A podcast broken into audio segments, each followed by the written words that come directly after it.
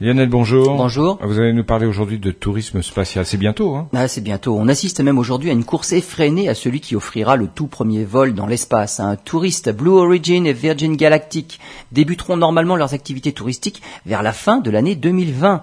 Pour Virgin Galactic, le service commercial pourrait débuter en 2020 avec 15 vols et un prix du ticket à 226 000 euros.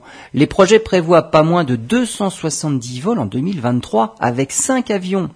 En ce qui concerne Blue Origin, les vols pourraient débuter début 2020. 11 vols d'essai ont déjà démontré la fiabilité et la, la réutilisabilité du New Shepard pour voler à 100 km d'altitude. Deux autres vols d'essai inhabités sont encore prévus avant d'envisager d'y envoyer un équipage. Pour les vols touristiques, aucune information sur le prix du ticket. On sait juste qu'ils ne seront pas bon marché, en tout cas dans les premiers temps. La société a la volonté d'en baisser le prix par la suite de façon à ce que les gens de classe moyenne puissent également se les payer.